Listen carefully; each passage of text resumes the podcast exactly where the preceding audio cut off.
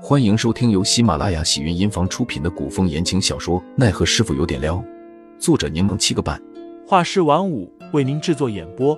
一场古言爱情、官场恩怨的大戏即将上演，欢迎订阅收听。第一百五十八章被狗吃了上。杜潇潇将包好的丸子护在胸口，跌跌撞撞的往回跑，却又因身上尚未痊愈，只能迈着小步子慢跑。一辆马车疾驰而过，忽的又停了下来。马车上赶马之人正是张川。张川下了马车，撑开伞举在杜潇潇的头顶。杜姑娘，下雨了，指挥使让你上马车，刚好顺道一起回去。杜潇潇不太想乘张启忠的马车，可雨势眼见着就大了起来。张川又催着杜潇潇上马车，他只好抬脚上了车。杜潇潇抖了抖身上的水珠，一边向张启忠道谢。一边看了看自己那份丸子有没有淋湿，杜姑娘怎么这么晚还未回去？张启忠笑着问了句，他声音略显沙哑，带着点鼻音，听上去像是感冒了。杜潇潇生怕自己被对方传染，不动声色的往旁边挪了挪，答道：“我去听雨轩了，结果忘了时间，回来的时候变晚了。”你与雪玉倒是亲密。杜潇潇笑了笑，没搭话。张启忠好奇的看着杜潇潇怀里护着的东西，问道：“你拿着的是何物？”杜潇潇说：“是红薯糯米丸子。”按照往常的话，大家都会客套的问对方要不要尝一尝，但杜潇潇不想。一是因为他不喜欢张启忠，才不想将自己辛苦排队买来的美食送与他品尝；二是因为数量实在太少了，总不好抠搜搜的只给一颗吧。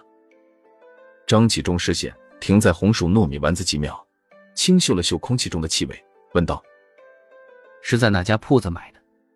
我闻起来味道不错，下次想去买来尝尝。”就在长安街梨花酒坊旁边的摊子那里，不过他们家铺子不大，而且晚上才会出来摆摊，但是生意很好。如果要买的话，记得提前排队。好啊。丸子的香气又充斥着整个马车的车厢。二人沉默片刻。气氛略显尴尬。杜潇潇虽然馋，但好在不饿。可张启忠神色有些不自然，随后便听到咕噜一声声响。杜潇潇瞥了眼张启忠，他竟难得的红了脸。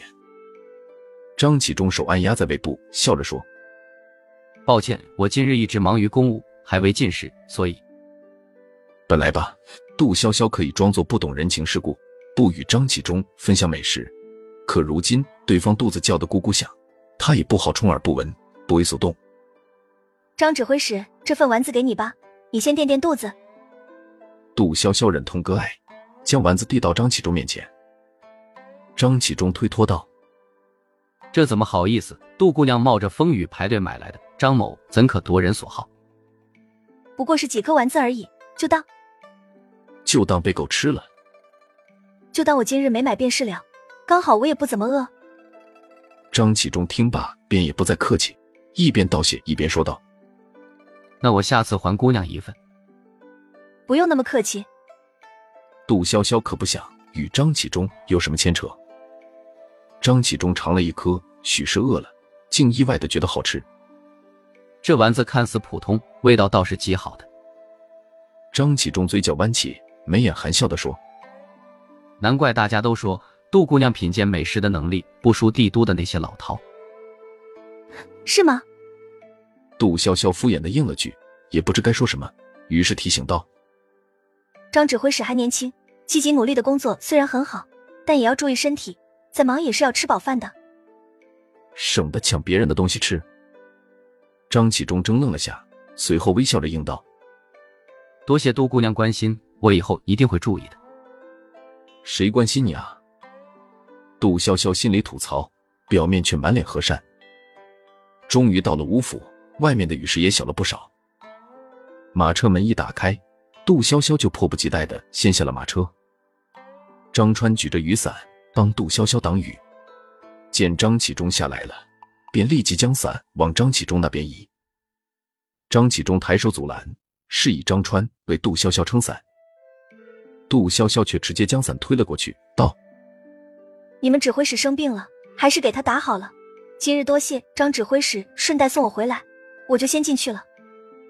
杜潇潇双手挡在头顶，说完就跑着进了吴府。张启忠看着杜潇潇的背影，嘴角扬起。虽然外面冷风似刀，他心底却升起一丝暖意。